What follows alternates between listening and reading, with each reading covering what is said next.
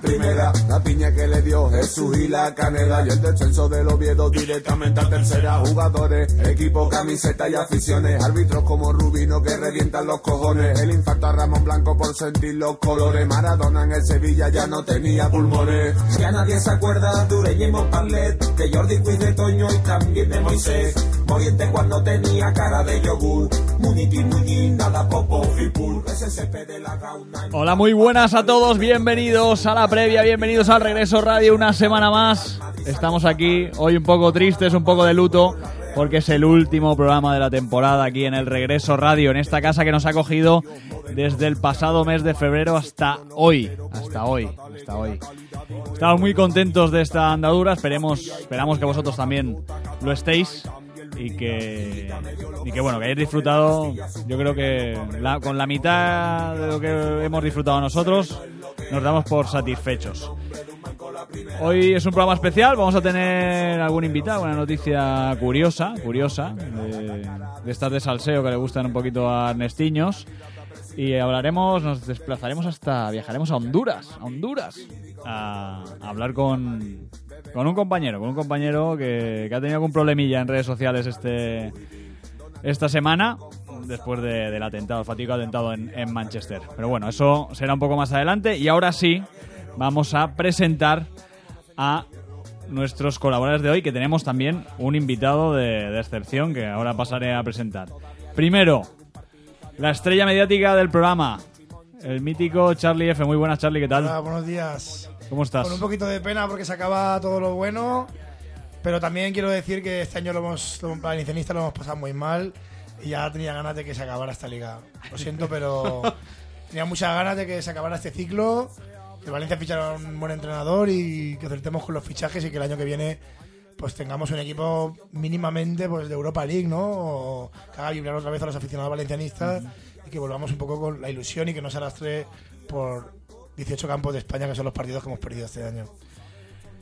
Bueno, seguramente vendrán tiempos mejores, peores es muy difícil que, que lleguen, es muy, muy complicado. Ahora con nuevo entrenador, nuevos fichajes, una reestructuración en la plantilla que esperemos que, que se haga finalmente, aunque ya han ido avanzando poco a poco, igual no es una revolución, que es más un, unos cuantos cambios. Lo de la revolución tendrá que esperar igual en dos mercados, igual en este mercado de verano, quizá en el de invierno y igual el de, de- el de la próxima, al final de la próxima campaña. Pero bueno, veremos, veremos a ver qué, qué ocurre.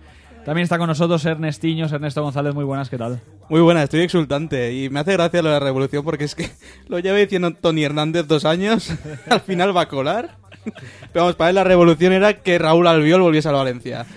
Sí, está ahí, ¿eh? Eso, eso es una incorporación, se habla, se habla poco de él, creo. Y él... Murillo, Mamana y... Murillo me gusta mucho, ese central me gusta mucho, me gustó mucho ¿por lo qué se hizo. quiere en- desprender el Inter de él? Ay, ay, necesita dinerito, he leído, ¿no? Tiene a Miranda también, el Inter no ha podido clasificarse para otros europeos. Necesita euros. A mí me gusta mucho Murillo, me gustó mucho su etapa en la Unión Deportiva Las Palmas, me gustó bastante cómo lo hizo. De hecho, ahí en, en la isla dejó, dejó una huella importante. Y bueno, veremos. Sí es verdad que nosotros la información que tenemos aquí en la previa es que Raúl Albiol cuando renovó con el Nápoles, ya se sonó, A la baja, para, la sonó baja. para venir a- al Valencia. A mí me chivan que en su contrato hay una cláusula por la que le permite salir eh, al Valencia por una cantidad bastante más baja de la que se barajó en su día. Estaría en torno a unos 8, o- entre 8 y 10 millones de euros. De, sí, 10 millones de euros. Más o menos. Sí, me parecería una incorporación, bueno, dentro de lo que de lo que se puede barajar en el mercado, me parece asequible, me parece que, que repescar a Raúl Albiol sería una buena idea. Yo veo un central de garantías y que haría grupo, haría piña y a falta de referentes en el vestuario iría bastante bien. Pero bueno. Me habéis dicho cosas. que hoy no íbamos a hablar de fútbol. No, no, no, no, no vamos a hablar más, no vamos a hablar más. Tenemos con nosotros también a un fiel de la previa desde que empezamos hasta el día de hoy, que hemos estado siguiendo detrás de él, persiguiéndole para que estuviera, para que viniera, pero no ha podido por el curro. Y hoy sí, está aquí en esta mañana de viernes. Pau Corachán, muy buenas, ¿qué tal? Hola, buenas. Hoy sí que ha podido ser. Hoy Ya- sí, Ya hoy había sí. ganas de, de estar aquí conociendo este maravilloso estudio. Eh, te ha impresionado, ¿eh? Te ha impresionado los lujos con los que nos movemos aquí, ¿eh? Sí, sí, una barbaridad. Tertuliano honorífico. Así es. Charlie hablaba de- del, del Valencia esta temporada. Tú también eres un seguidor del Valencia. Valencianista a acérrimo, muerte, a muerte. acérrimo. Eh, ¿Cómo valoras esta temporada del, del Valencia? Hombre, la peor de la historia. o sea, eh, yo también tenía, los, cuando estaba comentando Charlie, estaba pensando que, hostia, yo también tenía ganas de que acabara, se ha hecho muy larga. Es la temporada con más derrotas en primera división de la historia del Valencia. Correcto. Y con más goles en contra, 65 goles en contra. Tú lo has venido diciendo aquí, Ernestiños, muchas, muchas semanas. No, De los goles no me he quejado. me he quejado de las derrotas. La verdad es que es una, es una temporada para el olvido. Y llama la atención que a final de la temporada, en el último partido en, en Mestalla, la gente no manifestara su descontento, ¿no? Como debiera. ¿no? Yo creo que la gente lo que ha demostrado durante esta temporada es, es que el- la gestión y, y toda la situación provoca ya un hastío que la gente ya ni indiferencia. O sea, cansada, que es sale, lo triste, sale cansada de es lo triste, tío. La gente, antes, yo he sido socio muchos años y cuando el Valencia perdía y tal, salía discutiendo con alguien y tal. Yo el día del Málaga recuerdo este año cuando nos empataron 2-2 que la gente salía muda del campo, tío. O sea, con los ojos hacia abajo, sin ganas de hablar, sin ganas de, ¿sabes? Asumiendo que esta temporada iba a ir por lo mismo derroteros, ya no había vuelta atrás. Es complicado, pero bueno, ahora ya el aficionado valencianista se aferra al nuevo entrenador, a Marcelino García Toral, que parece que, que es la panacea, es la cura a todos los males del, del Valencia. No sé si lo veis así, yo lo veo un grandísimo entrenador, creo que sí, que necesita paciencia, poquito de tiempo para instaurar su metodología, su trabajo, que se vea, porque al final a lo que están acostumbrados los futbolistas aquí en Valencia, yo creo que no es eh, a, la, disciplina que toca un deportista de élite, creo yo. ¿eh? Y, eso le va a costar un poquito de trabajo, entiendo, a Marcelino. Si Marcelino lo veis como, como ese hombre elegido para, para enderezar el rumbo. Hombre, yo sí que es verdad que de las alternativas, de las opciones que han sonado, a mí es el que más me gusta. Y de entrada no me gustaba. Pero es que lo que ha sonado me ha parecido todo. A mí Quique Setién no me gustaba. No te gustaba, A mí No, tampoco. no eras de los Después de la míos. segunda Ahí vuelta estáis, que ha hecho, tío, hay que reconocer Sí, que- Charlie, sí. Es la verdad, yo gané el debate. Tú no lo quieres reconocer, pero yo gané el debate. Pero Quique Setién es que ha hecho un número mm, increíblemente. O sea, Quique Setién ha hecho 39 puntos en 38 jornadas. Pero no vamos a... Esto es un A bucle. 1,0001. Esto es un 39 bucle. más que tú. En, Esto es un bucle. en, en 8 de las últimas eh, 11 ligas he leído que, que Las Palmas hubiera descendido a segunda división. No, pero más allá de los números, eh, yo creo que el estilo El de Deportivo Quique bajó con Setién, 42 puntos. el estilo de Quique Setién no. es para un Valencia. ¿No? ¿Vosotros creéis que se...? Ni que- el currículum. Es No. un tío que, que ha entrenado al Lugo, Al Logroñés, creo, antes, Sí. y a Las Palmas. O A sea, Las Palmas una temporada y media solamente Y- en primera división. ¿Puede que al Racing de Santander? Al Racing lo entrenó Marcelino. Racing- Pues, eh, Marcelino, sí. Al Racing no me suena que lo entrenara, ¿eh? Ni como Jugó- jugó- interino. Fue jugador, no lo sé. No, vale, vale. No me pero suena vaya, eso, que no lo sé. es un currículum para un club con aspiraciones, creo yo. Yo creo además que Bueno, Marce- pero- pero Marcelino ahí- está ante el, el reto de su carrera. Porque hasta Sí. ahora eh, los equipos más grandes que había entrenado era Sevilla, que era un Sevilla que aspiraba a terminar tercero, y Villarreal, que aspiraba a meterse en Europa. Nunca ha estado ante un grande, por así decirlo, de- del fútbol español. Sí, no, de hecho yo cuando hablaba con él, hablaba con él cuando sonaba para el Valencia, cuando sonó la primera vez para, para sustituir a... Bueno, cuando despidieron estarán. a Ahí estarán, eh, y al final no se dio, porque obviamente la federación no dejó, porque ya estaba inscrito con el Villarreal para esta temporada y, y la norma no, no permitía que, que fichara por otro equipo de primera división. Hablaba con él y, le comentaba, pues, pues eso, ¿no? Le preguntaba qué idea tenía, qué idea de juego y demás, y qué tipo de club le gustaría recaer y tal. Y el Valencia siempre le ha encantado y si no ha dudado nunca en, elogiar al Valencia, a su plantilla, la dimensidad, de- a, la, a la- a la grandeza del club y a, su, a su palmarés y demás. Y sí me ha dado atención un poco más adelante y ahora llegando a, a- a final de temporada, ya cuando estaba ahí en la terna para, para hacerse con, con el Valencia, le pregunté si él se veía con fuerzas y con capacidad para dirigir al Barcelona. Que también se quedaba sin entrenador porque, porque Luis Enrique. Me acuerdo que hablé con él esa misma noche cuando Luis Enrique anunció que no continuaba. Y me dijo que no. Que él no tenía nivel suficiente para, para poder entrenar al Barcelona. Y eso dice mucho de él, ¿no? Es un tipo humilde que sabe su realidad y sabe dónde puede llegar. ¿no? Yo creo que con, con Marcelino lo, lo más mm, interesante de entrada es saber si va a haber agua suficiente para regar Mestalla y los campos de golf a la vez. No, pero las experiencias que ha tenido Marcelino, sinceramente, han sido de coger equipos que no estaban hechos ni nada y en un par de años ha conseguido los objetivos con Sí, el sí, Racing, sí. con el Villarreal. No, los ha de- conseguido y los ha superado. Sí, de formar eh, eh, bloque, de formar bloque básicamente. Y de saber a qué se juega, Y ¿sabes? rendimiento inmediato. En Zaragoza, lo, que hablábamos de que había sido el, el eh. entrenador más pagado de España, en Zaragoza un equipo clásico bajó a segunda división y confió en él, un proyecto, y lo, lo llevó a primera otra vez, ¿sabes? Y, y en todos los equipos que ha estado más o menos ha dado la cara. Y tiene Pero- respeto. Yo estoy seguro que hay muchos equipos ahora mismo en primera división diciendo, ojo al Valencia del año que viene. No lo digo de coña, no de verdad, porque saben que, que por fin hay un... Hay un tío como Alemán haciendo las cosas medio bien y un entrenador que es un entrenador. Entonces, el Valencia. Pero vosotros puede sabéis tener- la teoría que tengo yo sobre por qué deciden a Marcelino. A Marcelino, Lim se canta por Marcelino porque es el único que conocía, que no hacía falta ir a Singapur a conocerlo porque ya Suso García Pitar ya le había hablado de él antes, eh, con anterioridad, cuando destituyeron a Ahí estarán. Lim ya sabía quién era Marcelino, tenía informes de Marcelino, ya sabía dónde venía, lo que había conseguido con el Villarreal. Y yo creo, esa es mi teoría del por qué esa traición aquí que se tiene cuando se le dice y se acuerda con él verbalmente que va a ser la primera opción para dirigir al Valencia. ¿Y si cambiamos de tema? Sí, sí, vamos, Sí. a, cambiar de tema, vamos a cambiar de tema. vamos a cambiar de tema. Todos los programas igual, que si se tiene que si Marcelino, ya está, ya está, ya está. Un Setién que vamos a, que, que entrevistaré mañana, Mm. mañana sábado, eh, hace un, un congreso en Villarreal. ¿Congreso de qué? Imparte un ¿De congreso de, fútbol en Villarreal y vamos a ir allí y le vamos a entrevistar, le preguntaremos por el Valencia y subiremos la entrevista a nuestro canal de Evox.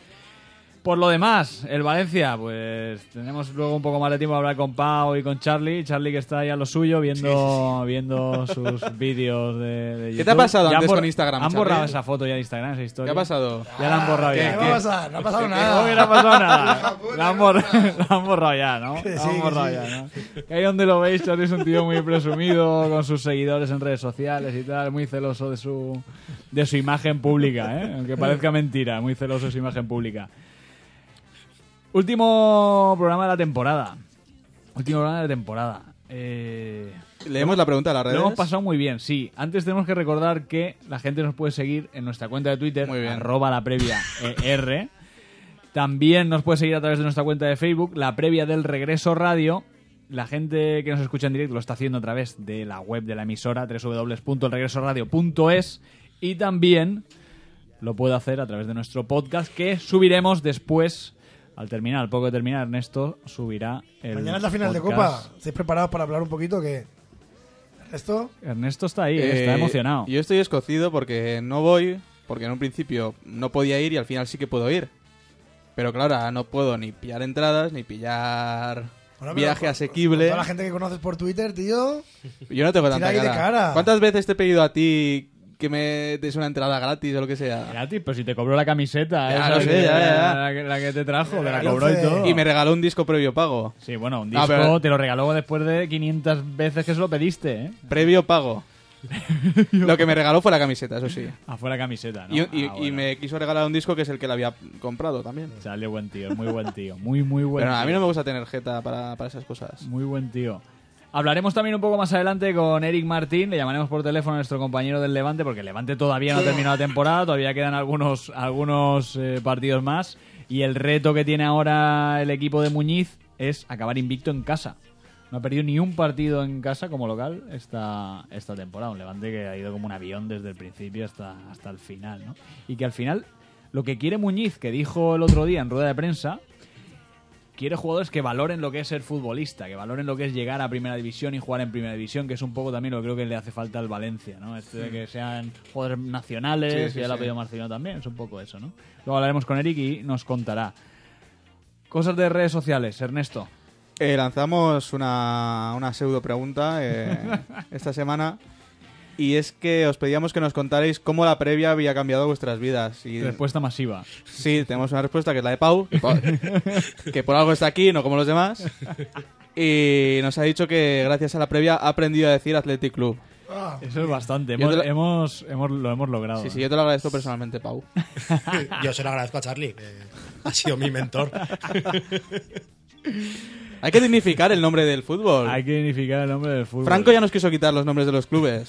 Atlético de Bilbao y eh, Oye, nunca... Club de Fútbol Barcelona. No, no Corner. llegaste, no llegaste a contar aquí Saque de el- esquina. Orsay. El- Hablando de lo, de, de lo del tema de Franco, sí que hay en Valencia gente que quiere recuperar el, el FC, el orden. Sí, sí, pero sí. bueno, es poca gente. También No hay una movida muy- ahí de que masivo. hay un Valencia FC antiguo que databa de, de una fundación anterior a la de Levante, y entonces Valencia es el, Es el que decano de, de, la ciudad, lo de pero, Llevante Equip de Gal al final. pero ahí la cosa está clara. Tiene que estar Erika Hombre, para defenderse. si Levante no para de presumir de una de un Joan Gamper que ganaron durante la guerra y que quieren que sea Copa del Rey cuando no hay ni actas. Mira el Sevilla ahora que ha retrasado su, su fundación 20 años. ¿Ah, sí? Bueno, el Sevilla ahora dice que tiene. A este paso se iba a ser más, más antiguo que el, que el el Sheffield Recre, Wednesday, el este, el Sheffield United, que fue el primer equipo de fútbol de la historia. Pero es el Sheffield FC. El Hay 3 en Sheffield. Hostia, es verdad que ahí, ahí Pau es un fenómeno, ¿eh? En Premier, equipos ingleses y tal. Yo la verdad es que eh, te leí, te leí, ya, ya no escribes, ¿no? En, en Highbury, ¿es, es, Bueno, es web? ¿O de vez en cuando sí? No estoy escribiendo, pero estoy en el proyecto. Que- Muy chulo, ese proyecto es muy chulo. Yo animo a toda la gente que nos está escuchando que, que visite la web, es highbury.es. punto es, sí. Es, es genial, genial. Lo pondremos en estas Gracias. redes sociales y es genial y la verdad es que Yo merece creo que la está- pena. que es interesante, Está sí. muy currada y merece la pena sentarse a, a leer todos los reportajes que, que escribís, sí señor. Hoy, ¿con quién vamos a hablar, Ernesto? Vamos a hacer una llamada al otro lado del charco. Transatlántica, cruzamos el charco, una expresión que yo odio personalmente. Porque charco. ¿Con quién vamos a hablar? Para mí un charco es la albufera, por ejemplo. Con O todo, el el Campo respe- Levante. con, todo el... con todo el respeto al mundo de la albufera, un espacio con una gran biodiversidad a la que yo como ingeniero agrónomo respeto y admiro. Pero para mí un charco es un lago grande. Claro, claro. Hay que respetar al océano Atlántico. Por algo es océano, por algo se lo ha currado, no es un mar. Y sí, esta semana ha sido noticia que cuando ocurrió el fatídico atentado de Manchester, hubo un tuitero que, que comentó que era una lástima que Pep Guardiola no hubiese sido una de las víctimas. Y a posteriori añadió y que ningún catalán fuese víctima. Obviamente, ni lo apoyamos, No, no, no, para nada. ni estamos a favor de ese comentario. Para nada. Pero vamos a llamarle. A ver, a ver qué nos. Vamos a llamarle, yo le conozco. Ujú. Y a ver qué nos cuenta. Que nos cuente qué ha pasado, qué le ha pasado. Yo tengo curiosidad por saber qué le ha pasado a raíz de toda esta polémica, ¿no? Tanto en su país como en su entorno, a nivel personal y demás. Me, me, me interesa saber qué, qué le ha ocurrido, qué le ha ocurrido, porque realmente cuando alguien mete la pata así de manera tan... Luego las redes Están sociales metiendo eso... muchos tuiteros. Es que las redes Están sociales luego cayendo son asesinas. a ¿no? chavalas también por, Se por lo de Carrero Blanco y se todo ha el tenido, rollo. se ha tenido Ha que mucha gente. se ha tenido que borrar la, la cuenta de Twitter y, Y demás pues. muchas más cosas que prefiero que las cuente él. claro no no no claro claro tú ya lo sabes Ernesto pero bueno ahora la gente que nos está escuchando lo podrá lo podrá ir y lo escucharemos de, de primera mano primicia en España eh primicia en España que la gente no piense que aquí somos Nunca nadie da voz a esta gente. luego podemos hacer también un repaso de las noticias que hemos dado en la previa Sí, sí, sí. que se van a cumplir unas que se van a cumplir y otras que se han cumplido ya ¿Vale? Se tiene. Exclusivas la previa. El espacio se tiene. No, se tiene eso espacio. No, eso no. Pero antes vamos a hacer un descanso, un breve descanso. Bueno, no es un descanso, es un ofrecimiento musical a nuestros oyentes. Ernesto, cuéntanos quién es Santi Pérez. Es un tema de Santi Pérez, un cantautor madrileño afincado en Barcelona, que es muy del estilo Joaquín Sabina y que toca este domingo en- aquí en Valencia. ¿Ah, sí? ¿Sabes dónde, hora y demás? No. Eh, La hora no me la sé porque no me la he querido decir, pero toca en un garito que se llama El Volander. El Igual Volander. Charlie lo conoce. Volander me suena. Volander. Volander. ¿Dónde está eso? No. Mm, no sé. Eh, Fue de esos días que fuiste ya perdiendo, perdiendo el conocimiento ¿El prácticamente. Minaclet no puede estar? Eh, puede ser, puede ser. Suena Volander. Vamos a escuchar el temita de Santi Pérez, se llama Canción Protesta.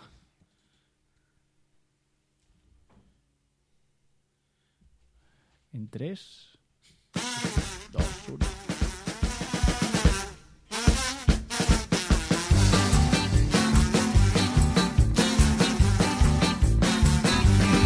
Que viva el clown y el extraperlismo que este gobierno nos quiere imponer. Que ser humilde es un acto de cinismo, que no es lo mismo robar que recoger. Urdangarín, empalmado en Mallorca, y don Juan Carlos que no quiere abdicar. Benditos tiempos aquellos de la horca, que ahora vivimos peor que con Aznar. Roba a los pobres y mételo en un sobre. Que hoy es el día de cobrar el sueldo B. Que bien vivimos y lo que nos reímos en mi despacho de la sede del PP.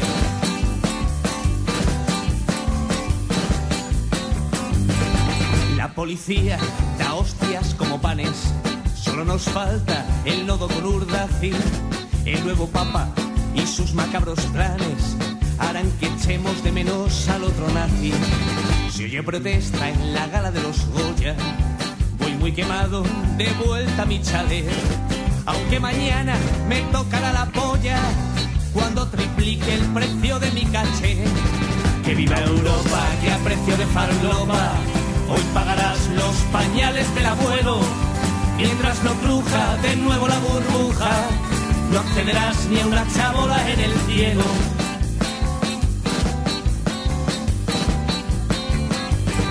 Ni Benedicto, ni Pedro, ni Adrián, ni Juan Pablo como el Papa polaco, ni Teófilo, ni Cosme, ni Damián. Al nuevo Papa le han llamado Paco. Bendito sea el Señor y su capricho de colocarnos siempre a un viejo carcamal, más cerca de arrendar plaza en un nicho que de enfrentarse a la labor episcopal. Año Mariano y el Banco Vaticano revaloriza los tesoros de Israel, roba el cepillo y viola un monaguillo y convertimos la parroquia en un burdel.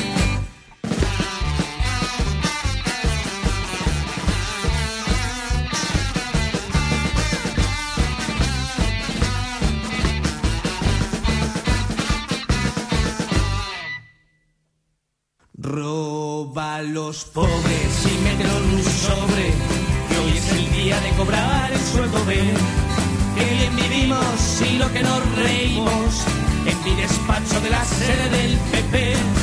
Roba a los pobres y mételo en los sobres, que hoy es el día de cobrar el sueldo en B. Pilla dos gramos y nos descojonamos del desahuciado del parado y de usted del desahuciado del parado. Mire usted, de la sede del.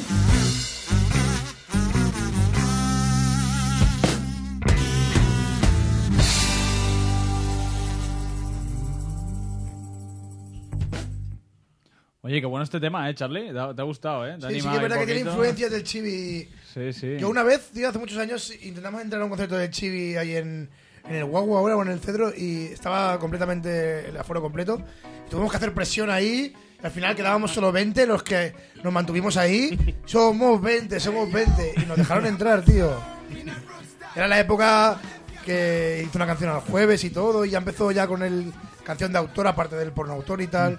En, en- en la clase donde estudiábamos en esa época, con 21, 22 años, lo escuchábamos mucho, siempre estábamos de cachondo y mira, fue a Valencia y ahí nos plantamos toda la clase, tío. Fuimos de cena y luego 20 colegas y, y a, a ver al chibi. A ver al Chibi, a Y ver al me, ha, Chibi. me ha recordado este, este cantautor, ¿eh? Sí, decía Ernesto que era, que era guitarrista de, Fue, del Chibi, ¿no? fue su guitarrista hasta que hace poco tuvieron discrepancias. Ah, sí, Sí. ¿Hubo un divorcio ahí. Eso ya que lo cuente él. Quien quiera saber lo que vaya el domingo a ver. ¿Cómo era el sitio? El Bolander. Bolander, ¿no? Volander. ¿Volander? ¿Volander es en Valencia? Creo que es Bulander, ¿eh? Con ¿Sí? dos os y tal. Ah, sí. En plan en inglés. Ah, como, como, el- Yo diría. Creo como que no, Charlie ¿eh? ahora que graba una canción en, en valenciano. como, Sí, sí, sí. como promotores musicales no tenemos mucho futuro. De lujo. Pues tenemos ya al otro lado del hilo telefónico a nuestro compañero. A nuestro compañero de Honduras, Jorge Larios. Jorge Larios, que eh, nos va a atender aquí en la previa primicia, primicia yo creo que, que na- Española. nacional, ¿no? Nacional, nacional. Ernesto, todo tuyo. Hola Jorge, ¿cómo estás? Cuenta, ¿qué, qué has liado? ¿Qué has liado? Bueno, pues creo que ya no es necesario ni que me pregunten, ya todo el mundo ha visto los tweets y, y todo el revuelo que se ha armado, pues. Eh, ¿Tú qué pensabas cuando, cuando tuiteaste eso, Jorge? No, no, o sea, pensar, no pensaba nada, hacer un comentario, ¿qué? Tirar de humor negro, hacer un chiste, algo así. ¿Qué puedo esperar yo con una cuenta que tenía 200 followers? O sea, lo que menos esperaba es que se diera la repercusión que se le han dado a las cosas. Una repercusión que, según he visto últimamente, hasta Xavier Sari Martín, ex vicepresidente del Fútbol Club Barcelona, eh, ha puesto un tuit publicando datos tuyos, tu número de teléfono o no sé qué más. Supongo que tú estarás más al tanto de, de qué han podido publicar Sí, de ti. Es, es correcto, he visto, me, ha- me han enviado el tweet, he visto que ha publicado la, este, datos personales de mi empresa, datos personales de, de mi padre incluso. Y, o sea, creo que es más denunciable lo que ha hecho él que los tweets que he escrito yo. De hecho, mi abogado ya está enterado de eso y va a proceder legalmente. Eh, pero te, te ha llegado a afectar eh, personal o profesionalmente todo, toda esta situación? Claro, claro que afecta. De hecho, ayer fue un día que la pasé fatal con llega- llegadas de correo a mi empresa, llamadas, llamadas de Cataluña, llamadas de Londres, llamadas de, de todas partes, acosando al personal de la oficina y este eh, Dime, dime. ¿Se ha cortado? Se ha cortado. se ha cortado. Vuelve, vuelve a llamarle. Sí, sí, Pero sí. Es, es curioso, ¿no? Cómo, cómo de dos tweets, que obviamente mete la pata y, y se equivoca. Mete la pata y lo siguiente. Y sí, y cómo, cómo le afecta a uno luego personalmente, ¿no? En, en la vida, ¿no? Al final el- el- al chico le han, publicado, han hecho públicos donde todos los datos personales de suyos, de su padre, su empresa. Ya, ya lo tenemos Lo que le está, lo que le está repercutiendo es, yo creo que ya es más castigo, creo que, que ya el, el mero hecho de que la asociación Dredge decidiera denunciarle hacia- en la, en la fiscalía, ¿no? Sí, porque hemos leído que la asociación Dredge, de la cual forma parte el, el conseller de Justicia de, de la Generalitat de Cataluña, había dicho que iba, eh, iba a denunciarte, ¿no? Sí, es correcto y no sé qué tanto pueda tener tener fruto esa denuncia porque para empezar yo no estoy regido a bajo ninguna jurisdicción ni ninguna ley española o catalana porque ni siquiera estoy en el mismo continente que están ellos. Entonces, lo que me creo que lo que ellos querían era darle más un asunto político, mediático y al final lo han conseguido. Sí, porque supongo que lo que les moverá será un delito de, de odio, pero... ¿Odio a los catalanes desde Honduras? No sé. Correcto. Si dicen que son una minoría, que los, los, los latinoamericanos también somos minoría y más los latinoamericanos en España. Yo las veces que he tenido oportunidad de hablar con españoles se refieren hacia nosotros como panchitos. Entonces yo no voy por ahí quejándome de, de delitos de odio de parte de ellos, para nada. Me lo tomo con humor, como suelo tomarme todas las cosas en mi día a día y hasta ahí. Eh, pues, se sobreentiende, bueno, se sobreentiende. Se supone que tus tweets partían de en base de humor, humor negro, rozando, o rozando, correcto, traspasando el mal gusto en este caso, porque ya sabemos que era una situación de un atentado que estaba reciente, todavía no se conocían datos oficiales de, de gente asesinada, heridos y tal. Es correcto, pero volvemos de nuevo a tocar dónde están los límites del humor, dónde está cuál, quién dicta el tiempo que se debe dejar pasar sobre un atentado para poder hacer un chiste sobre él. O sea, eso depende de la perspectiva de cada persona. Para mí, yo pude, yo pude, yo pude haber hecho un chiste el mismo día y no quería decir ni que me estuviera burlando de los muertos, ni mucho menos que me estuviera alegrando de los muertos, ni mucho menos que estuviera animando a los terroristas a cometer actos como estos, porque al final del día me parecen despreciables, pero ya lo hecho, hecho está, no puedes hacer nada. Lo, que- lo único que puedes hacer en este mundo a día de hoy es tomarte las cosas con humor, porque si no tenés humor, ¿qué te queda? Si ya no puedes hacer humor, ¿qué te queda? No te queda nada. Eh, Jorge, ¿qué tal? Soy, soy Joan Molano. Eh, leí, porque solo, solo has concedido unas declaraciones a un medio de tu país, de Honduras. Eh, leí, obviamente, que te arrepentías de, de lo que, de, lo que, de lo que habías puesto, obviamente. Pero también lo que estabas comentando ahora, que si no vienes a España, por mucha denuncia que te pongan, no te va a afectar absolutamente para nada, ¿no? Es correcto, es correcto. Acá, ¿qué me puede pasar? Absolutamente nada. La jurisdicción de ellos no abarca, pero en lo mínimo a la mía. Yo estoy tranquilo. Ayer he elaborado como todos los días, como lo hago todos los días. Hoy he hecho más de lo mismo. De hecho, estoy en, en obras, supervisando un proyecto. Mi, o sea, mi vida laboral sigue.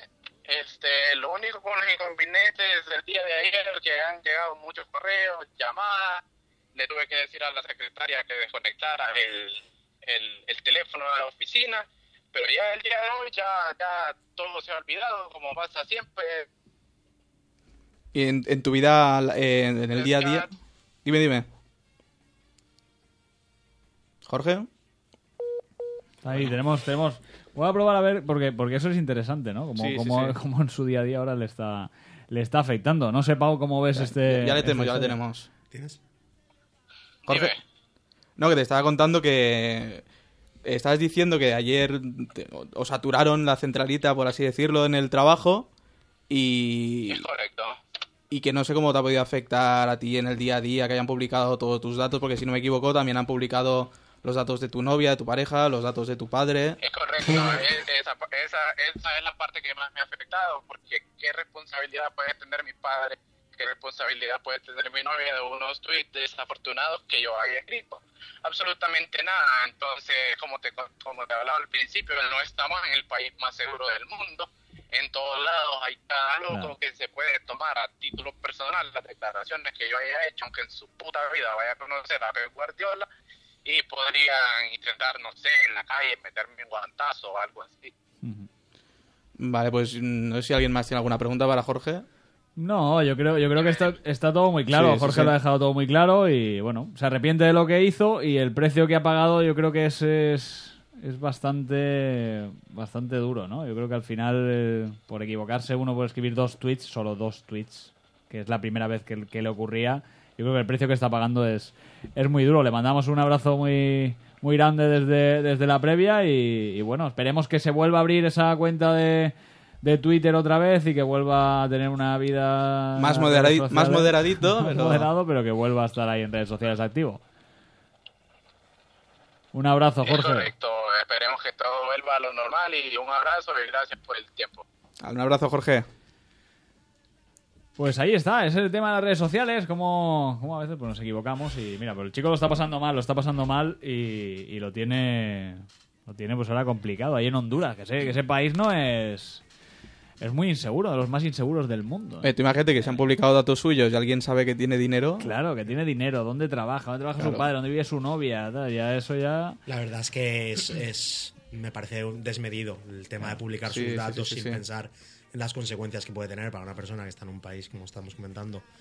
Con No, pero problemas es de que- y lo es- desmedido es que lo haga un ex dirigente del Barcelona. Sí, eso también. Que no lo hace una persona que no tiene dos dedos de frente. Se le presuponen dos dedos de frente El a un clasismo. tipo.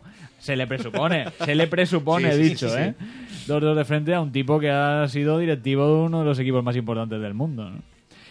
Pero bueno, pero bueno. Eh, yo sí que te puedo contar ot- otro caso de, de otro conocido mío, ya sabes que me junto con lo peor siempre. Sí, la verdad es que tienes amigos un poco raritos. Sí, sí, sí. Cuando ocurrió el, el fatídico accidente del tren en Santiago de Compostela, eh, un amigo mío también pues tuiteó algo de, de humor negro. Ese mismo día. Sí, sí, ese mismo día. Sí, ya sabemos cómo están los ánimos y todo eso, pero... Y claro, pues hubo unos cuantos famosos, de estos de la prensa rosa, que no sé quiénes son, que empezaron a compartir eh, su tweet diciendo que, que le denunciasen. Y entonces pues la gente empezó a publicar sus datos, se creó un change.org pidiendo que le expulsasen de la facultad de periodismo a la universidad en la que estaba estudiando. Y lo que es mejor, eh, se supone que consiguieron el número de teléfono de su casa y empezaron a, a rular por Twitter ese número de teléfono. Y, y se ve que hubo gente que cogió ese número y empezó a llamar. Y empezó a amenazar y que le iban a cortar la cabeza y todo eso. Pero lo que pasa es que estos justicieros de Twitter no se dieron cuenta que se habían equivocado de persona. Ostras. Y estaban llamando a un señor de 65 años que lo que hizo fue tomar nota de todos los números que le habían amenazado y acto seguido denunciarlo a la justicia, que es lo que se debe de hacer. Claro, claro, claro. No hacer esas cosas, no tomarse la... Porque, claro, si se pide libertad de expresión, como por ejemplo ocurrió en el caso de Cassandra, que eso es, para mí es de libro, que eso es, hace falta libertad de expresión, yo creo que hace falta para lo que nos gusta y para lo que nos, nos gusta. Porque si empezamos a restri- restringir la libertad de expresión, habrá algún momento en el que se pondrá en nuestra contra. Y lo utilizarán también en nuestra contra. Es igual que eh, eh, la ley contra el terrorismo, por ejemplo. A mí me parece muy bien una ley antiterrorismo, pero es que de repente todo es terrorismo. Todo lo que les interesa a cierto sector. Claro, Para mí un tuit sobre Carrero Blanco no es enaltecer el terrorismo. claro. Sí, totalmente de acuerdo. Yo, yo creo que sí, ¿eh? Además, cómo le gusta a Ernesto venirse arriba con Sí, estos sí, sí. temas, ¿eh? Cómo le gusta. Estoy ¿eh? preparando mi, mi campaña para meterme en política. me puede salir o bien o como Alnega. gusta. Vaya tela, al nega, amigo de Charlie, amigo íntimo. Eh, Charlie, que está muy Se preocupado. está aguantando la risa el cabrón. Charlie, que está muy preocupado por la final de Copa. Final de Copa, final hombre, de Copa. de fútbol, no hablemos un Sábado. está más preocupado que yo. Este sábado a las nueve y media de la noche, Barcelona a la vez en el Vicente. Calderón. Ernesto, del Alavés. Dime, dime. Posible alineación del Alavés. Buf, sé que la guardia es baja. Claro. Es que no me he preparado nada. Porque hoy no íbamos a hablar de fútbol, lo habéis dicho así de ¿Cómo que claro. No, ¿no? pero poquito. Mira, Pacheco. Pacheco en portería, banda derecha No, Kiko Femenía, en el centro Fedali Alexis, banda Izquierda para izquierda. Teo. ¿Eh? Izquierda para Teo. Teo Hernández. Último partido de Teo con la Mm. zamarra babazorra. Dani, Exacto. Dani en el centro. Eh, en el Llorente. centro, yo supongo que Dani Llorente y Manu García. Sí.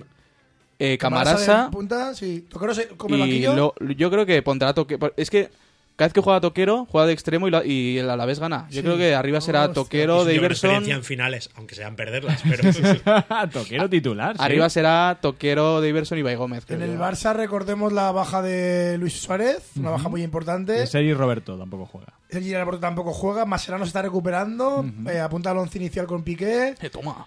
Tenemos a un Titi también y yo creo que el Barça jugará con un Jugará 3-4-3 con lo que está jugando siempre, últimamente, ¿no? de siempre, eh. En el centro del campo Rakitic, Iniesta, Iniesta, Busquets. Busquets. Introducirán una nueva pieza en el centro del campo, que puede ser André Gómez. Ojo, ¿qué puede pasar arriba? Paquito, ¿Qué puede Paquito pasar arriba. arriba? ¿Qué puede Y pasar arriba, arriba? eh, Neymar, Messi, y yo creo que la final es para el Cácer, ¿eh? Paquito, Paquito, Paquito, sí. Vaya tela, Paquito tiene ahí, eh. Paquito que A va no a ser poder que ponga Jordi Alba de, eh. inter- de, de- de lateral izquierdo y juegue con un 4-4-2 y ponga... ¿Quién Y juega con y un a- 4-4-2 hoy en día? Marcelino y ya está. Marcelino y, su, y ya está. Sí, Ya, pero Jordi Ya, Alba... pero ¿a quién pone en, de- en derecha? Si no juega con defensa de Si tres. allí Roberto no puede jugar, pondrá a, a Mascherano. Diñé de lateral derecho, a- a- de- en el izquierdo a Jordi Alba. eh, Yo creo que- yo creo que y- jugará con y- Mascherano lateral y derecho. Titi en central. Piqué y un Titi de centrales. Y a Mascherano, que ya lo utilizó alguna vez de Con lateral tres derecho. centrales de verdad va a salir en la final. 3-4-3. No, con, Ah, con Mascherano lateral. A mí Mascherano lateral solo se me ocurre para que no estorbe. bueno, pues empezó poniendo a Sergio Roberto ahí para que no estorbase y le salió bien. Es un pedazo futbolista, ¿eh? a mí me gusta Sí, sí, sí. muchísimo. Saldrá motivado, eh, Yo- Paquito. Ojalá el Alavés plante cara, Va a ojalá plantar cara. que gane la final de Copa. Además, mucha gente en Bilbao pues tiene ganas de que gane el Athletic, o sea, el, el Barcelona para clasificarse para la Europa League. Eso, Recordemos que la plaza para ese Séptima plaza. sería un gran fracaso de Valverde ¿eh? si al final gana el Alavés y se queda el, el Athletic. Se marcha Club y sin- deja al equipo fuera de, fuera de Europa, sí. La verdad es que Gran sí. fracaso que le valdría firmar por el Barça, El visto lo visto. Podemos, como dato, ¿cuál es el último año que el séptimo no entró en competición europea? ¿Pero tú te lo sabes? ¿O lo estás Sí, un campeón Sí. de Copa que no, que no quedará entre los siete Ah, muy bien. primeros. No lo sé, si lo sabes, suéltalo. Eh, Real Betis, No, hombre, no. Real Zaragoza. 20 años, cabrón. vale, 20 años. Hombre, la final del Betis contra Pero si Osasuna- estaba ahí Lopera y Serra Fer dando por saco de que el Betis es el mejor equipo de Andalucía y al año siguiente el Sevilla empezó a ganarlo todo. La, la- final del Sevilla del Betis que ganó fue hace 15 años, colega. Contra Osasuna. Claro, fue hace 15 años. Hace 15 años. Pues hombre que sí. Espérate. Que jugaba el, el Dani este calvo, tío. 13 años, sí, sí. O más. Cu- Pues ¿cuál fue el último? ¿Cuál fue? Venga, Ay, eso va. me lo estoy preguntando a vosotros. Ah, pero que Pero no lo has sabes. dicho que lo sabías. Pero si has dicho que lo sabías. Yo, yo ah, no lo diría sabes. que O sea, lo preguntas y ya está. Y lo sueltas ahí. Ah, no, pues yo ahora- diría que, que Real Zaragoza, si no me equivoco. Zaragoza. El Zaragoza ganó la Copa y ¿quién quedó fuera? Claro.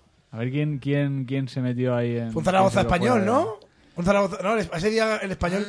Ah, hubo un español Zaragoza hace 10 años y ganó Pues el español en aquí- el Bernabéu. Aquí La ganó el ahí español, la Copa. Elucubrando, ¿eh? Pero más de 10 Elucubrando. años, tío, no sé. Habrá que buscarlo, habrá que sí, buscarlo. Eh, yo creo que. No, no, yo no tengo ni, ni idea. Ah, espera, espera. No la, tengo pre- ni la idea. pregunta era el último campeón de Copa del Rey. Que dejó fuera a un séptimo clasificado. Ah, vale. Claro. Pensaba que era que no se había clasificado entre los siete primeros, porque entonces no, tengo no. ahí al Valencia de Cuman. No, el campe- claro, no, el campeón de Copa. Que, Que le ganó- quitó la plaza a un séptimo. Claro, y le quitó la plaza al. El, el Valencia de Cuman, eso es. Claro. Sí, sí, sí, sí, Valencia de Cuman. ¿Fue ese? Fíjate, yo creo ¿2008? ¿Sí? que sí. 2008, desde entonces. ¿Eso lo podemos comprobar, Ernesto, con tu Eh, teléfono móvil? ¿O no? no. Está complicado, ¿no? Ha llevado el Barça 5 copas o 6, el Atlético de Madrid una. Bueno, ¿te comprometes en Twitter a. El Sevilla a ponerlo? otra, el Real ¿A Madrid-? Hombre, No me como puedo comprometer. Como socio de CIF, del Centro de, de CIES, Investigación. CIES. Mira, que si lo dices bien, lo hago. Centro de Investigación, Historia y Estadística del Fútbol Español. Hijo de puta. es centro de investigaciones, pero vale. Bueno, bueno, bueno, me lo compras, me lo compras, me lo compras. ¿Qué más cosas tenemos por ahí? Yo creo que podríamos ir llamando a, a Eric eh, Martín. A Eric Martín. porque... Levante ya es campeón, recordemos. Levante campeón, Con ese puntito que le faltaba ante Tenerife. ya- Gran temporada, yo con muchas ganas de derby el año pasado, el año que viene.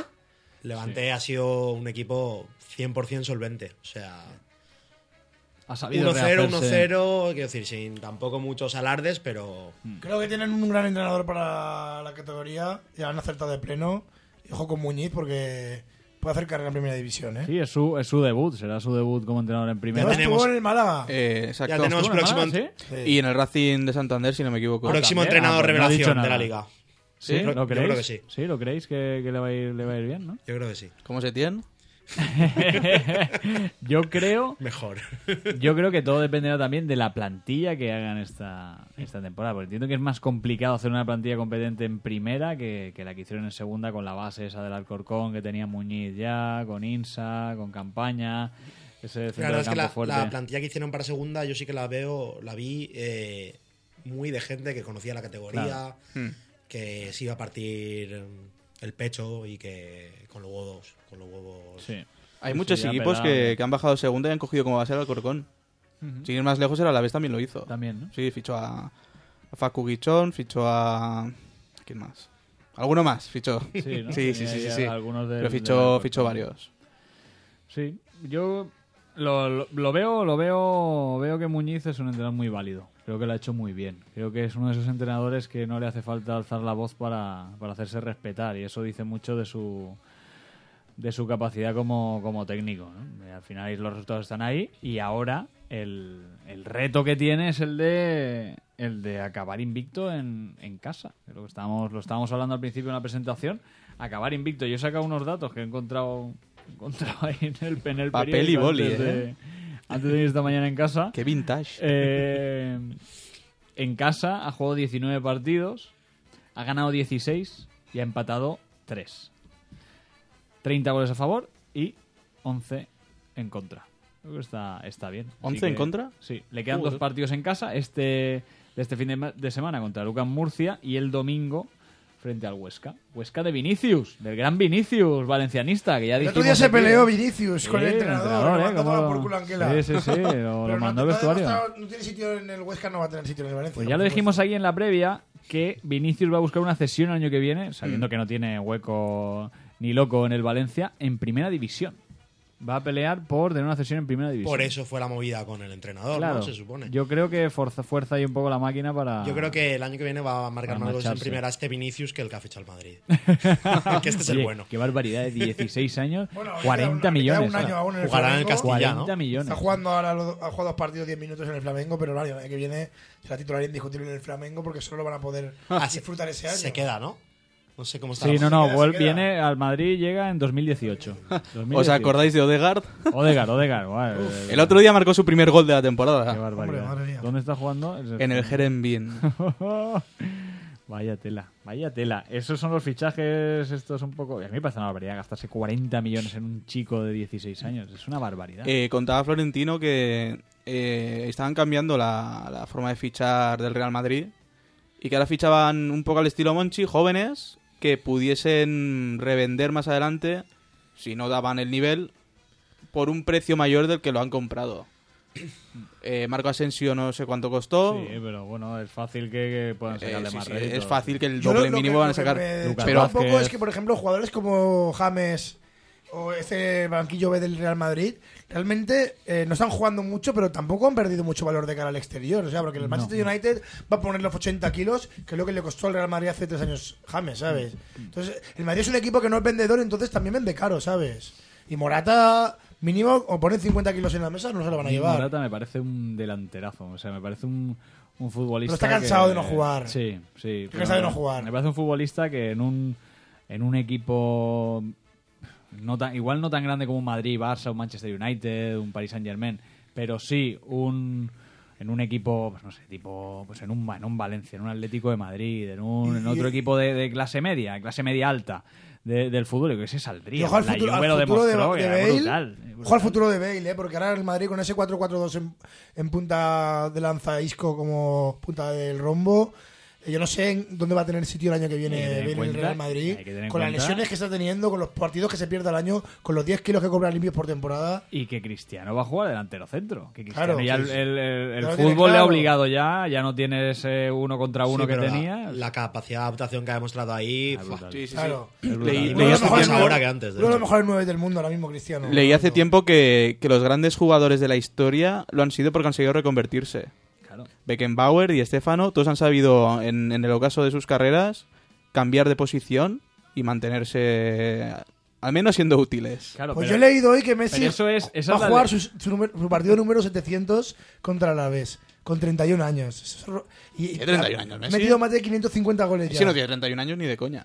31 años tiene Messi, tío. Eso Messi será Cristiano. No, no, Cristiano tiene Messi 32. tiene Messi tiene 29. 32. No, no, Sí, no, sí, no, sí, sí, 30 sí, sí. años, recién cumplido este año, perdona, 30. ¿Qué dices? Que sí, que sí. A ver, ¿qué Y ya dice tiene nuestra- 700 partidos. ¿Qué dice nuestra centralita Que sí, de que datos, sí. No, Joan? voy a, voy a buscarlo, voy a Cristiano buscarlo. 32, se sacan dos años, hombre. Yo creo que es de mi año, así.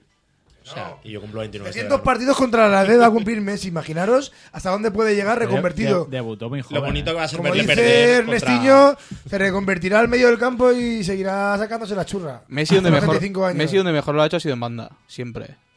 De hecho, la, la- la época esta que Guardiola le puso de falso baja 9... y empieza la jugada, tío, da gusto verlo, ¿eh? Sí, yo Ah, acabará de interior. ¿no? Partiendo desde banda, pero yendo por donde quiere. Como, Sí. Sí, sí, sí, sí, en realidad lo ha hecho siempre. Sí, sí, es un futbolista... Que ves que va a hacer la misma jugada como la que hacía Robben. Es que no es ¿Por qué no comparable. lo para? ¿Por qué no lo para? Pero es que no lo puedes Pero parar. no es comparable a Cristiano, porque Messi es otra manera de jugar. Messi es talento y Cristiano es físico, eso diría yo. Entonces, Cristiano se ha visto obligado, que, que se adapta, que está muy claro, pero yo, si estuviera en su cabeza, estoy convencido que él estaría rascado por tener que jugar en, en punta, porque ya no el cuerpo no le permite hacer otras cosas que, que hacía y lo que le, le ha convertido en, uno de los mejores jugadores del mundo, ¿no? El, el uno contra uno, es, es en banda, esas carreras al espacio, eso ya no lo tiene. Yo creo que la, la mayor diferencia entre ellos dos es que Messi es talento puro y Cristiano eh, necesita el carácter. Necesita. Mm. O sea, es más competitivo, es mejor competidor.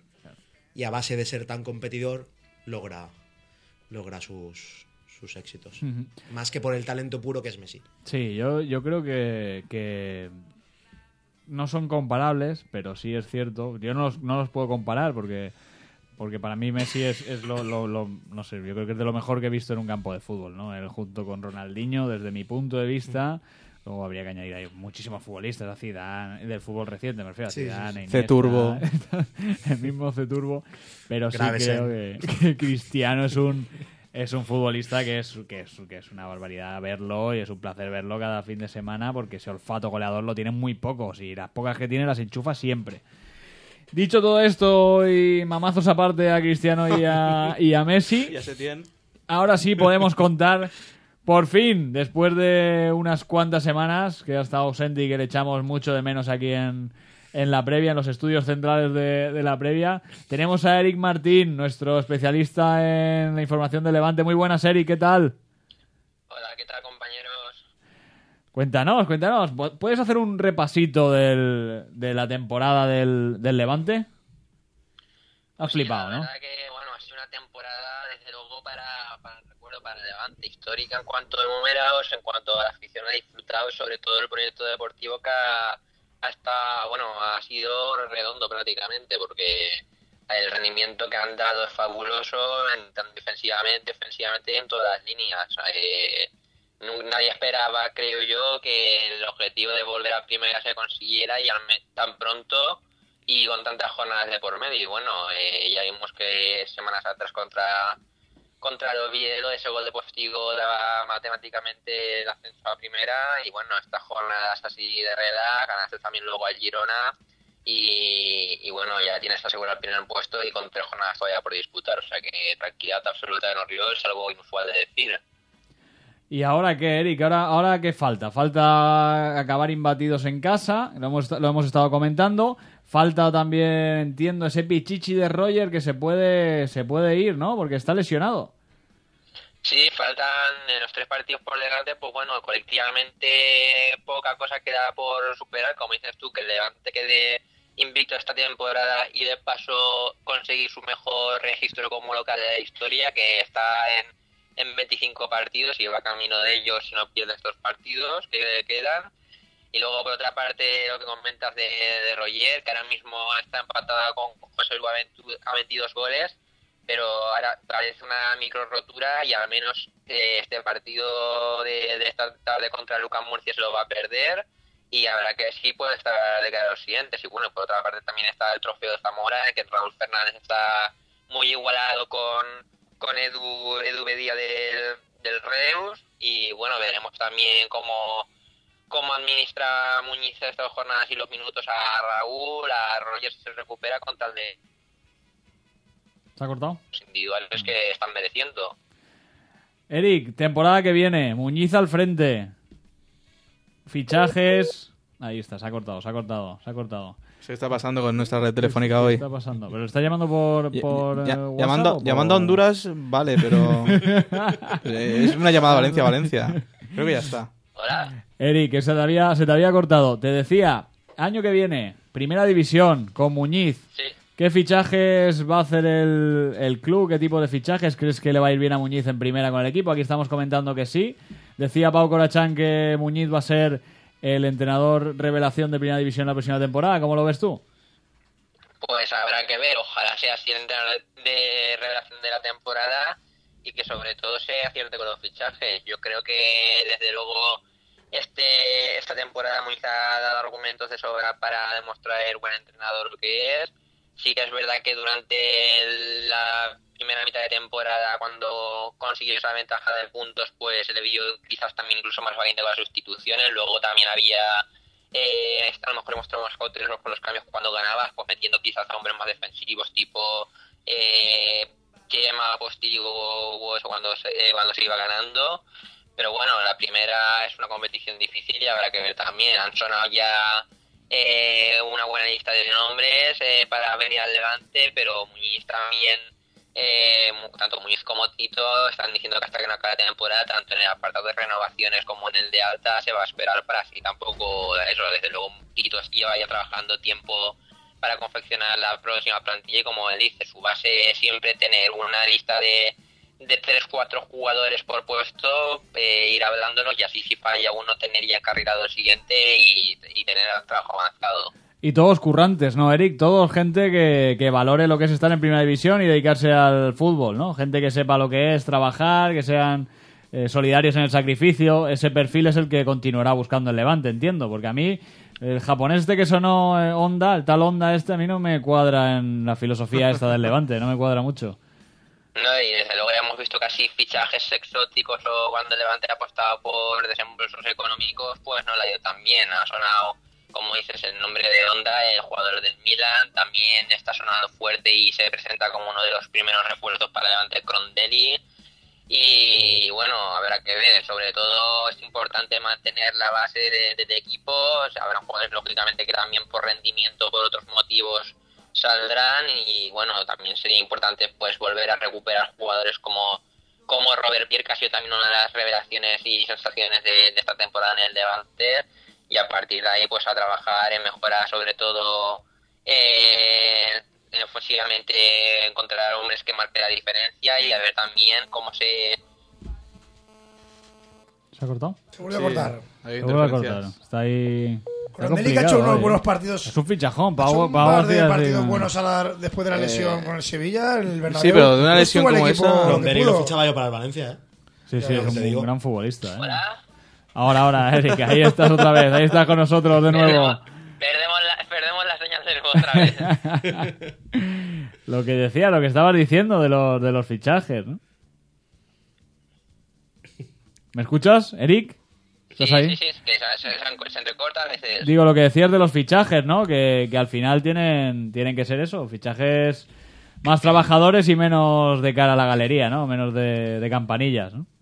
Sí, eso sobre todo, ya te digo, eh, que conozcan la categoría, nacionales comprometidos y ya te digo, porque luego si te encuentras que sobre todo también a largo plazo, porque eh, ya no solo si mantiene la categoría, dime tú que la vuelvas a perder, que quiera que muestre su, su compromiso, su voluntad para, en un caso de eso, seguir en este, en este club, porque ya hemos visto que en el caso este de Camarasa, pues ha sido una gran decepción para todos, mi club yo que siempre lo defendía tanto futbolísticamente como como personalmente porque un, un tipo de directo y eso, pero al final, vamos, está siendo la gran decepción para todos.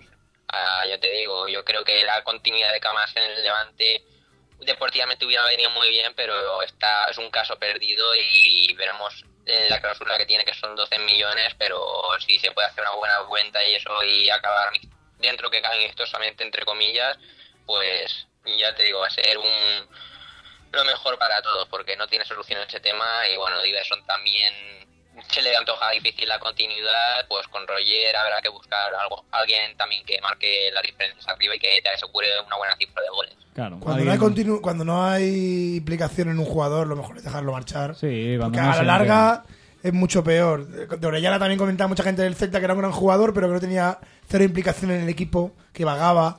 Y, y es, es el problema que va a tener el Valencia. Hmm. Que puede tener mucha calidad, pero si no se ha implicado. Y Camarasa, aparte de que es valencianista, ¿eh? Eric es valencianista de cuna. Sí que es verdad que no se ha implicado nada. Ya estaba buscando un nuevo equipo cuando lo Levante bajó. Está a punto de fichar por el Y- español. Y, ni siquiera a ha felicitado ver. al Levante por el ascenso. Son de- detalles muy feos como jugador, ¿sabes? Y a mí no me gustan Sí. personalmente lo- los jugadores que son así, que van al sol que más calienta. Y Davidson puede ser otro caso, porque Davidson el, el club a lo mejor sí que necesitaba esa ¿Sabes venta. cuál es, cuál se ha es el reciclado a que la tienen? vez. El problema que tienen esos futbolistas son la gente que tiene alrededor. Les hacen creerse mejores de lo que realmente son. Y ese es el problema que ha tenido Víctor Camarasa. Ese es el problema. Y, Cam- y Camarasa lo que ha pasado con él es que yo creo que es un jugador de poca memoria, porque solo hay que recordar quién le rescató de terminar su carrera futbolística cuando el Valencia le había rechazado. Era ¡Ah! Vamos, Eric, que arranca. Coitus interruptus. ¡Ah! en el momento cumple. vuelve a llamarle, que eso está interesante. Claro, claro, claro. está. Eric está rajando. Esto es Está un rajando, acontecimiento. Está rajando, pero bastante de Camarasa, ¿eh? Se ve que no, no La verdad es que es lamentable. A mí no me... Tampoco me gustan futbolistas en Hombre, así, con el club que le ha hecho estar donde está y, y lo ha puesto en escaparate, ¿no? Al Yo estoy final. en el Levante y me sale la oportunidad de irme al, al Alavés y yo no me lo pienso. es que es que es un poco de... Claro, pero el tema es que él ahí está cedido, pero claro, no quiere volver. ¿no? Claro, Quiere no, Ya. seguir. no quiere continuar, no Y quiere Davidson continuar, también no, está cedido. También, Sí, también. Pero Davidson ha pegado un bajón en la segunda vuelta. Mm, Pero es un buen futbolista, ¿eh? Es un trabajador. Bueno, pero si ha hecho siete goles ha metido. ya tenemos a Eric. Es como Eric. ¿estás ahí? Sí, lo, lo lamentable. Uy, Espera, bajito, espera, espera. Ahora, ahora, ahora. Eric, Ahora. Eric, Sí, sí, estamos aquí de nuevo. ahora. Decías que has definido a Camarasa como un jugador de poca molla. Memo- No, de, de poca memoria. Ah, memoria. Ah, Ah, vale, vale, vale. Ya había entendido molla, digo. Y yo también, yo también. Ah, vale. No, no, Moya ya, ya tiene Moya de, de hacer gimnasio, porque vamos. Pero de- del cerebro no lo ejercita mucho, por lo que parece. Bueno, ya raja de, de, de Camarasa, ya, con- ya hemos conseguido lo que queríamos.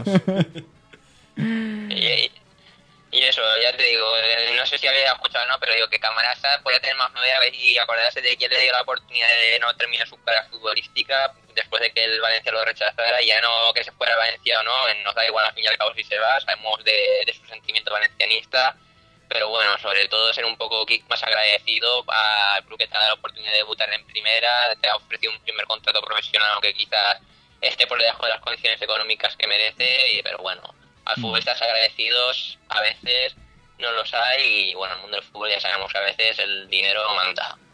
Eric Martín, te agradecemos un montón que estés con nosotros. Te esperamos en nuestra. La nueva aventura que tendremos en agosto, Eric, estás ahí, esperamos que... En FM. En FM y en HD.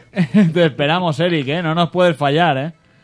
Exactamente, nos juntaremos juntos durante el verano también un día a tomar algo y nada, una lástima no haber podido estar con vosotros en estas últimas semanas, ya, ya algo mejorcillo voy y nada, ya vamos planificando la próxima temporada con, y con muchas ganas de, de la previa para el próximo año en primera división, con dos equipos ya que, que merecían estar ahí.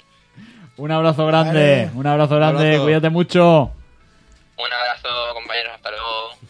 Qué grande es Eric, qué grande. Es un fichaje, hicimos un buen fichaje Buen eh, con Eric un aquí en la previa. sí, Eh. es. En- controla el levante como el, como el que más. No viene desde el ascenso. Desde el ascenso, sí, sí. Fue cuando fue Desde que le dijimos lo de la novia.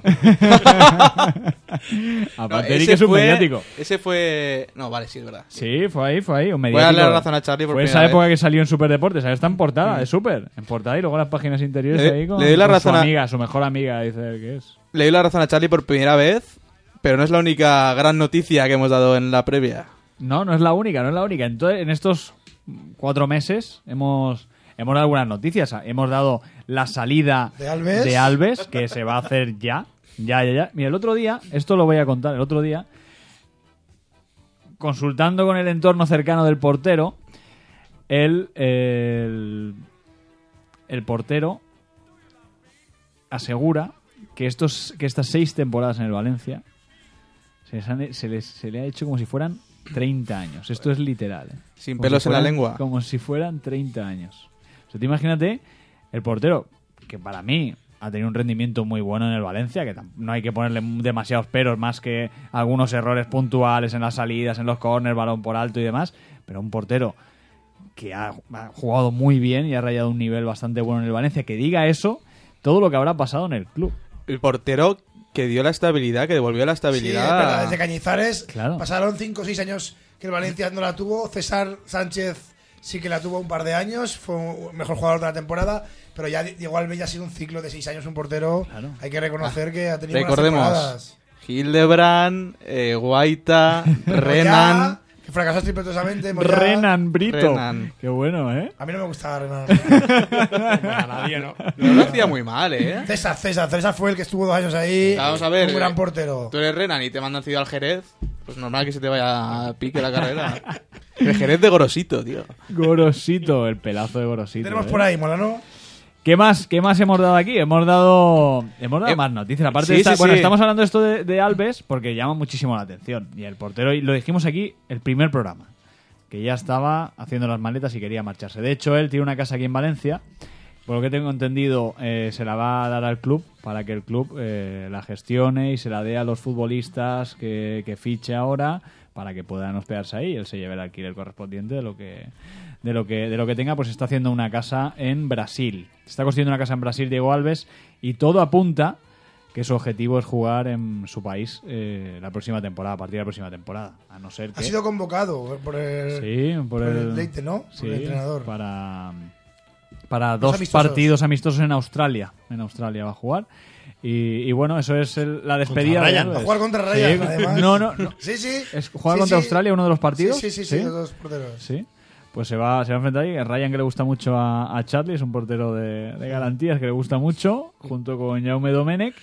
¿Qué más hemos dado aquí en la previa? Hablamos del interés con, de Setién, de ese acuerdo verbal que tuvieron, co- que tuvo el entrenador con Alessanco y Alemán, que al final todo se truncó.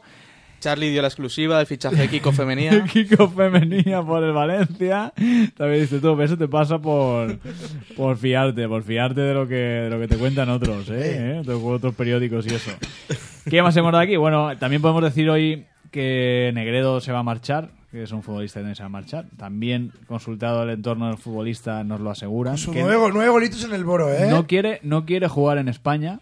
Ha rechazado una, una oferta del español. El español le llamó hace poco, ha rechazado estar en el español. Quiere jugar en, en otro país extranjero. La oferta del Ga- del Galatasaray le, le parece, le parece buena y lo tienen medio convencido, a no ser de que Y de aquí a. ¿Y el Galatasaray también se quería llevar a Abdenur, puede ser? ¿O a.? Puede No, ser Benur también, suena ¿no? para el Para Marsella. el Marsella. El Marsella le Recordemos que el. Valencia va a vender a Sí. tres centrales, o sea, Mangala no lo va a recuperar. Eh, Bueno, Santos- veremos, veremos. Han dicho Santos que se va igual- fuera, Abdenur también, entonces el Valencia va a fichar a dos centrales de garantías y el cuarto, pues no sé quién, quién podrá ser. Pero De, bueno, de no garantías. el cuarto seguro que no, de no garantías, ¿sabes? El cuarto, mm, hay gente que dice que se puede subir a Javi Jiménez.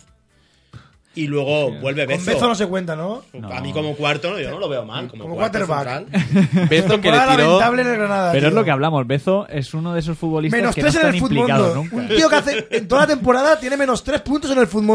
¿Sabes- Bezo, increíble, ¿Sabes, ¿eh? ¿sabes dónde se implica? ¿Sabes dónde se implica Bezo? En Tinder. Ah, ahí sí. Le tiró la caña a una amiga mía y no es coña. ¿Qué dices? Sí, sí, sí, sí, sí. sí. ¿Hace cuánto? ¿Hace mucho? Eh, pues sería un beso y una flor. Sería hace tres temporadas, puede ser. Ah, sí, se Sí, puso sí. ahí a ligar con la aplicación. Mm. Estaba ahí. En Pero Madrid, con- después de un partido contra el Real Madrid. Fotitos y tal, mandó. Eh, no, no, pero sí Tipo que le Ronaldinho, dijo- ¿eh? Mechita. Le, di- Jaime Tipo. Jaume. le dijo de que, que fuese a su hotel. Jaume el Conquistador, ¿eh? A su hotel, a, que le quería dar un, un bomb massage. Oh, Sí, Un bomb massage. Qué grande Bezo. Bezo, pero yo no lo veo. Yo creo que ese futbolista...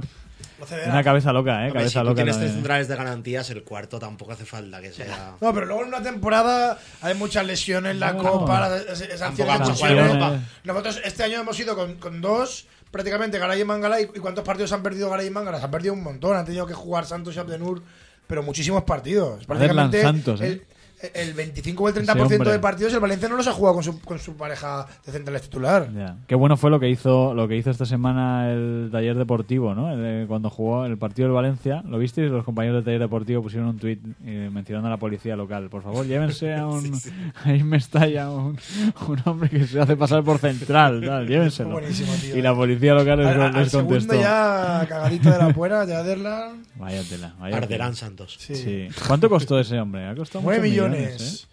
Que es lo Sí, que hemos venido denunciando muchas casi personas. 10 millones, sí. Que claro, si tú colocas a un jugador que realmente su precio original son 2 millones, pero tú lo estás colocando por 9, es esa plusvalía que, que está generando Méndez, y es lo que hemos denunciado muchas personas, que el primer año te venden la, la moto y el oro y el moro, pero luego ya están vendiéndote jugadores precio de coste, ese dinero para quién va, para el representante, es que Mm. solo hay falta verlo. Santi Sí, Mina también costó 10 intermediarios. kilos. Santi Mina cuántos partidos había jugado en primera división? Santi Media temporada. Santi Mina es más flojo de lo que yo me pensaba en un momento, ¿eh? Un Eh, muy flojo. Santi ¿eh? Mina tuvo el partido ese que metió 28 Cuatro goles con el Celta de Rayo.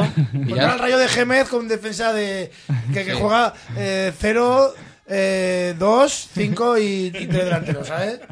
Que vamos, es ¿Y el que- reintegro? negro, ¿no? Santi Mina, Santi Mina.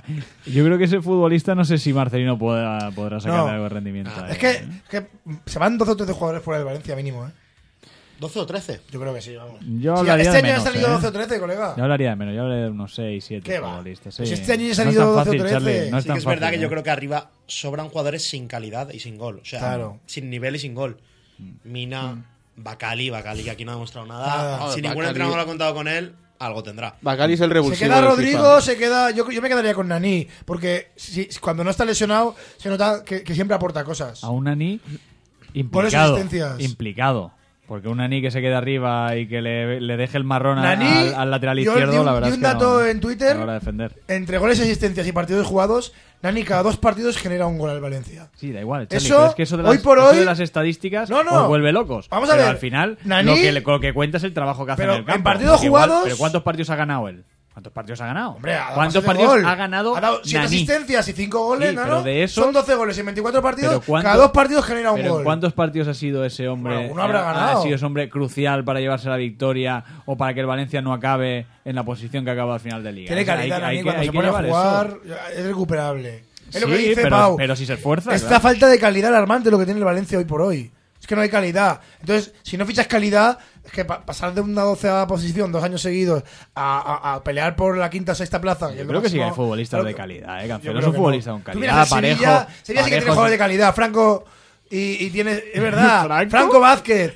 Y tiene a Sarabia o tiene a Vitolo. o- tiene jugadores de calidad, tío. de- de- de- que se nota que tienen calidad ahí, tío. Sarabia, tocándola, tío. Valencia En el medio, un 6, un pivote. A Valencia le falta muchísima calidad. Quitando Gallá- Parejo, Gallá Parejo y Nani, nadie, nadie te sorprende. Gallá tiene calidad. Gallá es un futbolista con calidad. Bueno. Parejo es un futbolista con calidad. Sí. Carlos Soler es un futbolista Cancelo con cuando calidad. quiere, pero. Medrán es un futbolista que tiene muy buen toque de balón. Es un futbolista que, que- que tiene buen Ah, toque de balón.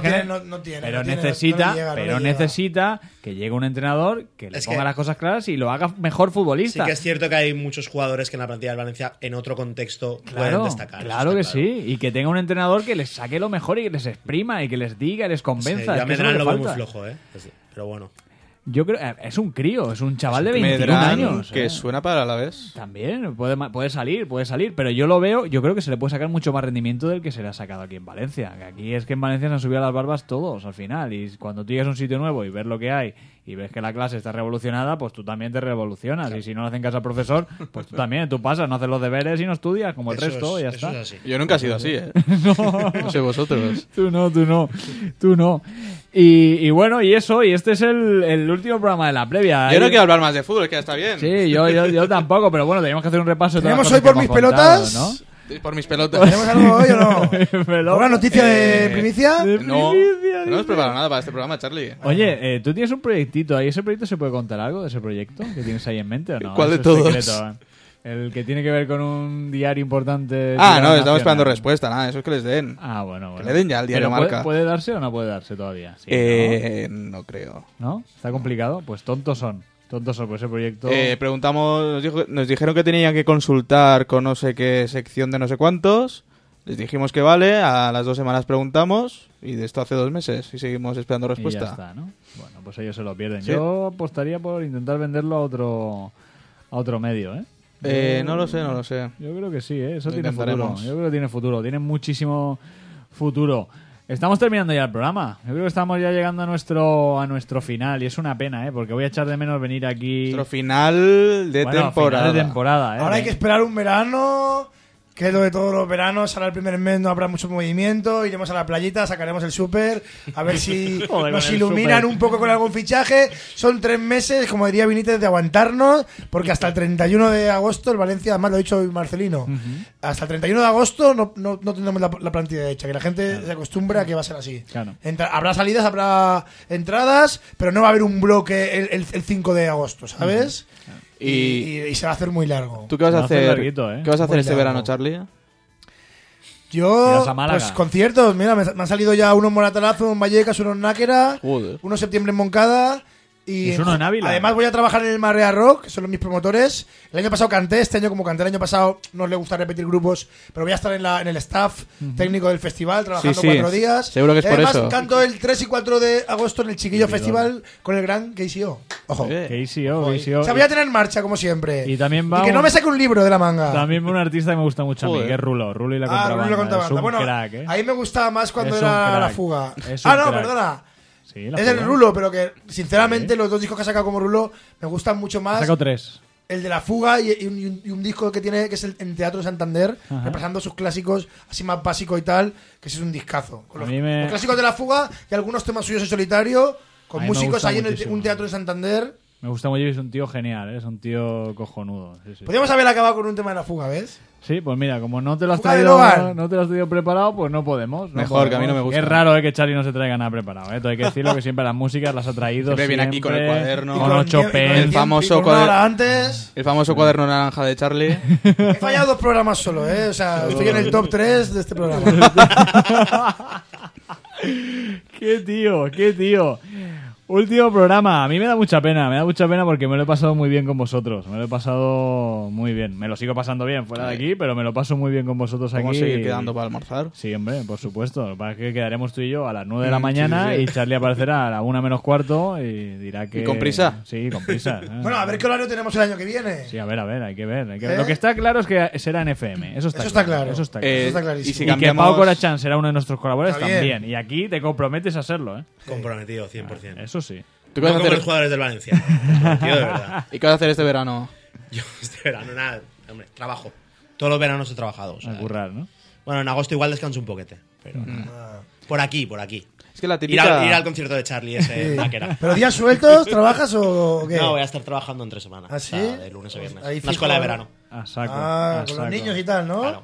Claro, Sí, a saco, a saco. Es lo que hace la gente ahí, trabajar de sol a sol todos los días. Los gente artistas, sí, los, los artistas no. Los artistas Cotizando. sois unos, unos bandarras. La farándula, la farándula. ¿Cómo te llamaron tus, tus colegas en un programa? ¿Te acuerdas? eh? ¿Cómo te llamaron? ¿Cómo te llamaron? Ay, no me han Nombre de un pescado. F. De un pescado. Fardacho. Fardacho te llamaron, Fardacho te llamaron, te llamaron ese día. ¿Te acuerdas ese día? ¿Cómo viniste aquí resacado? Sí, sí, ¿Qué, sí. qué? La tijerita. Cangrejo, el cangrejo. Veniste aquí con resaca, con tal, ¿eh? ¿Eso, todo, todo eso lo sabe tu novia? ¿Todo eso? Sí, ¿no? Sí, sí, sí. ¿Y tus padres? ¿Lo saben tus padres? También, también. Están informados de ello. Pero no ha sido la, la- la vez que peor ha aprovechamos este último programa para decir a todos nuestros oyentes que sigan en redes sociales a Charlie F, que es uno- cojonudo. 1979, para que se enteren de todo. En de Instagram, en Twitter. Los recitales y... Tengo que decir que el 9 de junio hacemos un recital poético en La Carbonera. Con Sor Campana, ¿eh? Para que quiera oír este programa. Eh, un de- grande sor- Fui a el asesinato. No, el asesino. Asesino. Sí. Hemos colgado ahora en, internet, pones Sor Campana Charlie F, te sale. Estuvo muy guapo, estuvo muy Pues guapo. el 9 de junio repetimos. Mm. Y ya, Ya que. ya creo que ya ¿El podemos cangrejo? Y ya no podemos Sí. ir. Yo- ¿Tú qué vas a hacer este verano? ¿Qué, tío? Yo, pues la verdad es que no sé trabajar. Trabajar porque es lo que tiene ser un eterno sustituto de plaza en un periódico. Entonces tengo que trabajar todos los veranos. Soy el último en elegir vacaciones. Ahora me han cambiado de sección. Las vacaciones que tenía palabradas ya no las tengo. Eres Ahora- peor que el becario. Eso es. Sí, soy, soy como una- un becario un nivel superior al. Por lo al menos no becario. tienes que ir a Cardiff con duro. Hostia, eso es brutal, ¿eh? Eso es brutal Manolo, lo que están el haciendo. becario. ¿eh? Andando se ha ido, ¿no? parecía Voltorb. Han salido aún de la Comunidad de Madrid. No saben, no saben qué inventar. No saben ¿Os qué habéis inventar. fijado? Eh, la- he entrevistado yo, ahora os- estoy preguntando a vosotros cómo le he quitado el control de- del programa a Joan. Sí, sí, sí, sí, hombre, de hecho eres el, Sí, sí, el sí. sucesor. Soy el sucesor, Eres soy el, sucesor. el heredero. El heredero, el heredero. Así podré sí. faltar más veces la próxima temporada. Mm. ¿Eh? Ernesto, ¿y tú qué vas a hacer? De momento, hasta el 20 de julio tengo que terminar el máster. El máster en Commander y luego... No lo sé. ¿Sigues ahí con tus historietas redes sigo- sociales? Sigo llevando la cuenta de los Chocoflakes. Llevando- llevas la cuenta de Chocoflakes Sí, sí, de sí. Cuétara. Mm. Eso también Hago un llamamiento también para, para que la gente me siga. Pero a Instagram. A Twitter no. Instagram, que- Instagram. A Twitter ya me siguen muchos. Estoy cansado. Quiero que me sigan a Instagram, Ernestiños. Lo tengo público para que toda la gente pueda ver fotos Sí, de mi gato. Es el auge, ¿no? De, de Instagram, ¿no? Y Sí, sí, es sí, la sí, red social ahí que está, Mm. lo está petando ahora, ¿no? Yo me tengo que poner las pilas, porque yo la verdad es que lo tengo capado eso, privado totalmente. ¿eh? Twitter está ya. Está Está desfasado muertísimo. ya, ¿no? Bueno, Pau también le mete caña, tú también le metes caña ahí al Twitter. Y al Instagram. Y al Instagram también, ¿no? Pues tenemos que seguirte. ¿Cuál es tu cuenta? Aquí hay que promocionarse. Ah, pero la de Instagram está más, Ah, priva- vale, más privada. vale, el tema de la mujer y tal, claro, es lo que, es lo que tiene ser un Don Juan. Haga. Lo dicho, recibido un enorme abrazo de, de quien nos habla, de Joan Molano. Ha sido un placer teneros aquí cada semana. Espero que lo hayáis pasado muy bien. Nos vemos en nada. El tiempo pasa volando con un Valencia renovado, con más fútbol, más primera división, más la previa, con un Levante ya en primera, con más derbis de la comunidad valenciana también, con muchos colaboradores. Desde aquí agradecer a todos los colaboradores que han estado con nosotros durante todo este tiempo, desde Sevilla, Málaga, Madrid, eh, Canarias. en Vitoria, Canarias, Honduras. Ha ido mucha gente al mítico Marco Sena que hemos entrevistado aquí. Verdad, verdad. A- a también, aquí en quién más hemos entrevistado? A Rubén, eh, Rubén Mora también desde Qatar, que nos habló de, de Carlos Soler. Cuando llamamos a Mitchell antes de que fichase por el Málaga, nos, nos dijo que no nos podía atender porque acababa de Acaba aterrizar. de aterrizar. Cuando todavía no sabía, eh, ni, ni- no había ni un rumor de que iba a entrenar en Málaga. es verdad, es verdad. Acaba de aterrizar en, en Málaga. Pasa es que, claro, nosotros no teníamos ni idea. Nos dijo, no, acabo de aterrizar. Dijimos. ¿estás en Madrid? Y dicen, no. No estoy en Madrid, está en Málaga ya a punto de firmar por, por el. Firmó antes de sonar. Increíble. Lo dicho, vamos a dejaros con un temita, un tema que, que le gusta mucho a Ernestiños y a Pau y a Charlie también, que controlan mucho de, No en ese orden. de esto. Voy a buscarlo porque lo tenía aquí. Contarnos qué tema es este. Four Four. Lions. La canción de la. Eurocopa. Football's coming home. La Eurocopa del 96 organizó Sí, Inglaterra. lo veis Mm. por aquí. Yo es que lo estoy buscando. Y Supongo no- que estará al principio del todo. ¿Tú crees? Sí. ¿Es este? Ah, vale. Three- es Three Lions. Lo de Four Lions es porque. Ah, porque la selección son Las los Four Lions. Ah, yo creo que lo habías Pero confundido con el Four Roses, que es el whisky ese que, que Sí, se sí, vende, sí, sí, sí. creía, ¿no? Three Lions, Pero Three Lions. no tiene nada que ver, ¿no? Lo dicho, muchas gracias a todos. Un abrazo Venga. grande y pasado un, un buen verano. ¿no? Vale. Ánimo, pues. Un abrazo. Hasta luego.